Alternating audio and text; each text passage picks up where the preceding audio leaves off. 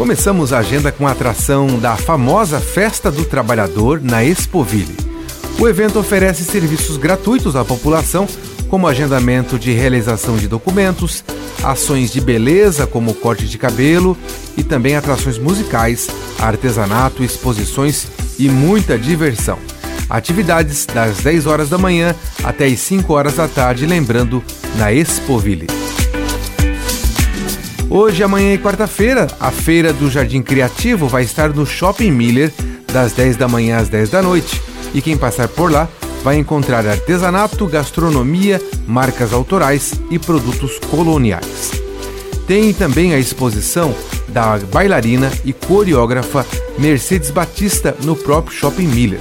A mostra retrata uma das mais importantes bailarinas da dança afro no Brasil. E fica disponível a exposição das 10 da manhã também até as 10 da noite no primeiro piso do shopping.